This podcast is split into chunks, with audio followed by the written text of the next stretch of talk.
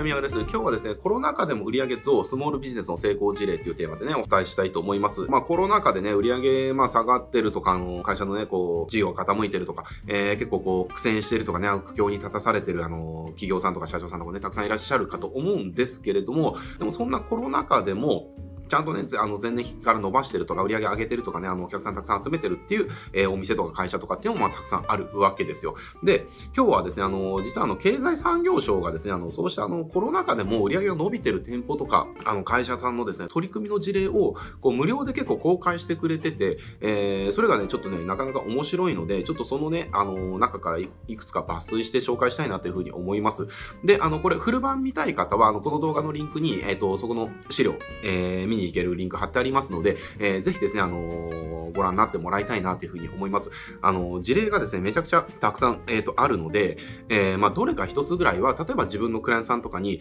あ、この取り組みはあのクライアントクライアントに使えるんじゃないかとかね、えー、あ、この取り組みはあの社長さんにすごくマッチしてそうだな、みたいな、えー、ことがね、あの、アイデア多分思いつくと思うんですね、一つぐらいは。なので、あのぜひフル版は、あの、そっちからね、見てもらって、えー、こう、アイデアの元にね、あの、使ってもらえるといいんじゃないかなって思います。これ無料でね、あの、一般向けに公開されてる資料なので、えー、ぜひですね、あの見てもらえたらと思います。で、じゃあそんな中でも今日、えっ、ー、と、ちょっとですね、あのー、まあ、僕がいくつか、あ、これ面白いなと思ったやつをね、紹介していきたいと思うんですけれども、えっ、ー、と、一つ目が、あの、岡山県岡山市の、まあ、商店街の組合さんの取り組み事例ですね。えー、これ、まあ、どんな取り組みしたかっていうと、これどんな結果が出てるかっていうと、まあ、えっ、と、その商店街の各店舗の売り上げが、まあ、平均、平、平時よりも、えー、10%前後増加してると。ええっ、と、だからもう、いつもよりもね、あの、10%売り上げが上がったみたいなね、事例なんですよね。で、これは商店街の中のどこか1店舗、例えばおせんべい屋さんだけがとかじゃなくて、あの、その商店街の各店舗の売り上げが、えー、10%前後増加してるっていうことなんですよね。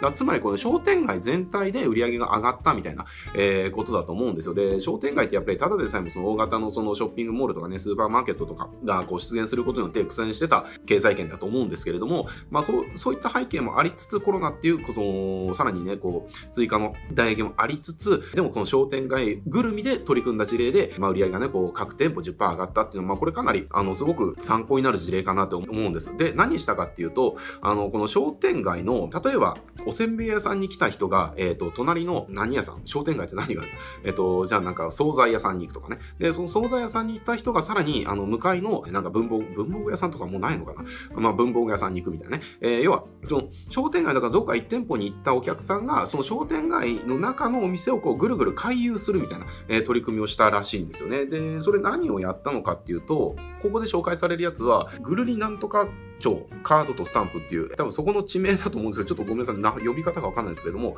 まあ、岡山か岡山岡山市のそのなんとか町商店街、そのなんとか町のやつですね。ぐるりなんとか町っていう取り組みか。えー、で、これあの、何かっていうと、例えばじゃあ、おせんべい屋さんで、えー、買った時のレシートを別のお店に持っていくと、えー、サービスとか特典が受けられると。えー、で、これをやっただけなんですよね。えー、って感じで、これやったこととしてはすごくシンプルなんですよね。あのー、まあ、カードとスタンプ用意してあるので、まあ、そのカードとスタンプ、参加の店舗がこう持って、で、まあ、レシートと一緒に次のお店持っていくと、えー、そこでまた別のサービスが受けられるとか、特典が受けられるみたいなね、えー、感じで、まあ、相互送客みたいなあ感じだと思うんですね。だから、あの、まあ、我々の業界的に言うと、まあ、ある意味 JV のやり方みたいな感じですよね。あの、例えば A 社と B 社で、えっと、アピールし合うみたいなね、えー、A 社の商品を B 社が自分のリストに紹介して、A 社の商品を B 社が自分のリストに紹介する。まあ、その逆もしかりですよね。まあ、それとやってることは、まあ、多分一緒だと思うんですよね。えー、自分のお店に来た人を他のお店にこう誘導していく。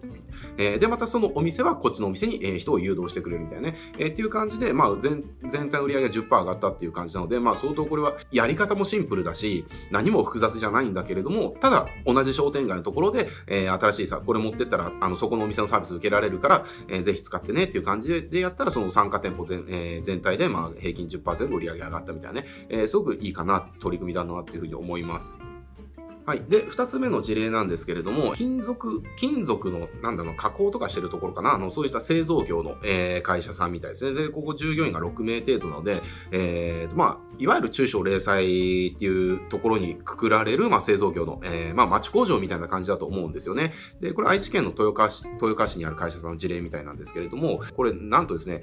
今までは B2B 中心に要は下請け系ですよね。えー、下請けのことやってたと。下請けの要は、えー、取引ですよね。やってたんだけれども、やっぱこのコロナで、その取引の需要が低迷しちゃったと。で、低迷しちゃったので、じゃあ何やったのかっていうと、えー、自社で EC サイトを開設してですね、あの B2C に進出してですね、えー、これなんと2020年の1年で、えっ、と、8000個以上売り上げるみたいなね、成果が出てるみたいです。えっ、と、だから、まあ、あの、まあ、いわゆるその B2B の製造業ってやっぱりその B2C のその直販ですよね。自分のところの直販やることによって一つ打開になることって結構、まあ、大いにある話なので、えー、ぜひですね、B2B のや、えー、で製造業、特に下請け系のね、やってるところっていうのは、えー、むしろダイレクト販売に切り替えるみたいなことをやってもらえると、すごく効果的かなというふうに思います。これはまあコロナ関係なくね、やってた方がいい施策だと思いますので、え、これもすごく参考になる施策じゃないかなというふうに思います。はい。で、3つ目の、えっと、事例なんですけれども、これあの、家具の小売とか卸売をしてる、えっと、神奈川県のお店ですね、会社さんの事例なんですけれども、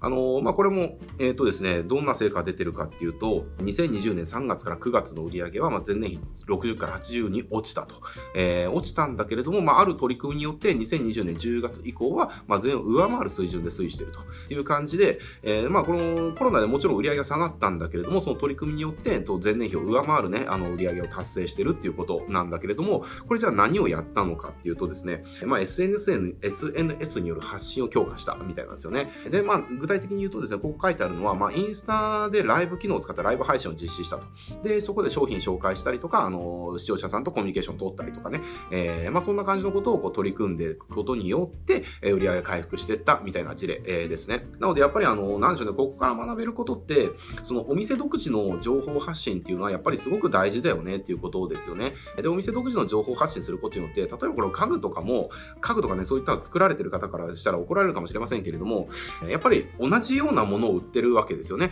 えー、違いがよくわからないものを売ってるケースっていうのは、当にたくさんあると思うんですよね。えー、だけれども、あのー、こうしてお店独自で情報発信することによって、その商品っていうのは他店とか他社との、その、違いがね、そんなになかったとしても、その、人を出すことによって、その人によってその商品に違いをもたらすことができできるみたいなね。えー、この人たちが作ってるこの椅子だから欲しいとかね、えー、この人たちが作ってるこの、なんでしょう、箸置きだから欲しいとかね、えー、そういったことができるわけです。だから実は、まあコロナ関係なく、やっぱりそのお店の人たちが自分たちが出て、えー、自分たちで情報発信をしていくっていうのは、やっぱり今後からの時代、本当にあの、すごく大事になってくるかなというふうに思います。で、本当にこれ、あの、従業員が3名の、あの、ところみたいなので、本当にちっちゃなお店だと思うんですよ。で、本当にそんなちっちゃなお店の SNS の情報発信ですよね。えー、それだけでもね、このコロナっていう、まあ、どこもかしこもピンチに陥っている中で、前年を回るね、あの売り上げを上げれるっていう、要は成果が出るわけですから、まあこれはね、本当やらない理由はないと思いますね。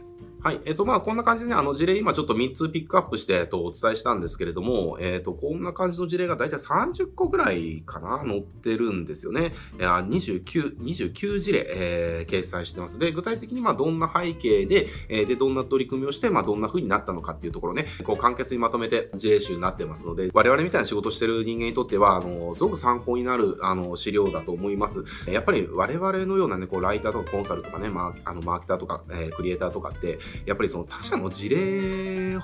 こそ価値があるっていうのかな。どこの会社がどんな状況の時にどんな施策をやったらどんな結果になったのかって、これあの、教材じゃ絶対に学べないこの、すごい価値がある情報なんですよね。で、そんな価値がある情報をこの経済産業省は今回ですね、あの、29事例もあの、無料で公開してくれてますので、なんか変な資料をダウンロードするとか、あの、教材買うとかよりも、よっぽど、よっぽど使える情報だと思います。えっと、なので、あの、さっきも言いましたけれども、この動画の説明欄にね、リンク貼ってありますので、ぜひこれね、あの、目を通して見てもらいたいなって思います。えー、こうした情報をあの普段から仕入れることによって自分の中のアイデアの引き出しっていうのがすごくたくさん増えていくんですよね。えー、例えば、えーと、さっき紹介した一番最初に紹介した、えーと、商店街取り組みですよね。例えばこれ自分のクライアントさんとか新しい相談してきた社長さんとかにその商店街の人とかいるとかね、えー、そうしたあのなんだろうな商店街とまでは言わなくてもなんかこう地域の何でしょうねあるある一定の経済圏の中で、えー、ビジネスしてるであればさっきのアイデアっていうのはすごくそのまま使えるわけじゃないですか。で、実際これを取り組んで、コロナっていう逆境の中でも10%売り上げ上がってるっていう事例の証拠もありますよね。ってなったら、この、こういったことをや、提案したら、あの、提案って通る可能性って非常に高いですよね。で、そこで通ったとしたら、じゃあその施策のその、プロデュースというか、じゃあなんか必要なものがあれば作る代行したりとかね、えー、全体のプロデュースをしたりだとか、っていうような仕事を自分でこう作っていくことができますので、実はこの事例をたくさん収集するっていうのは、本当に自分のなんだろうな、こう、成果結果っていう、お客さんに対する成果結果っていうのもそうなんだけれども、えー、やっぱ自分の仕事の取りやすさとかでも段違いに上げてくれるわけですよ。なので、こうした事例っていうのはね、あの、ぜひアンテナ張ってたくさん収集してもらいたいなというふうに思います。